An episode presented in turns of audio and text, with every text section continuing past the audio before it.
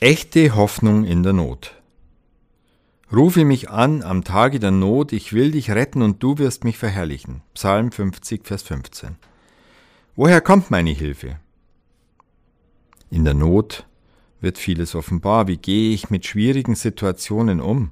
Werde ich kopflos, lasse ich mich entmutigen, werde ich hart und lieblos, aggressiv oder ärgerlich?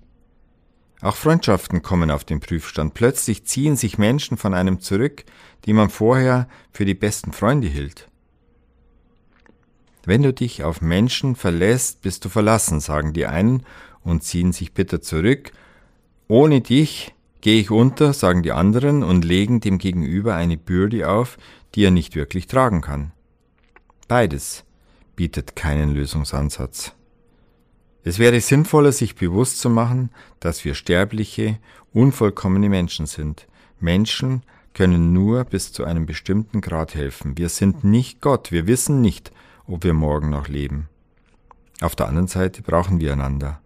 Doch wirklich für uns sorgen kann nur Gott, der unser Herz schlagen lässt und uns Tag für Tag erhält.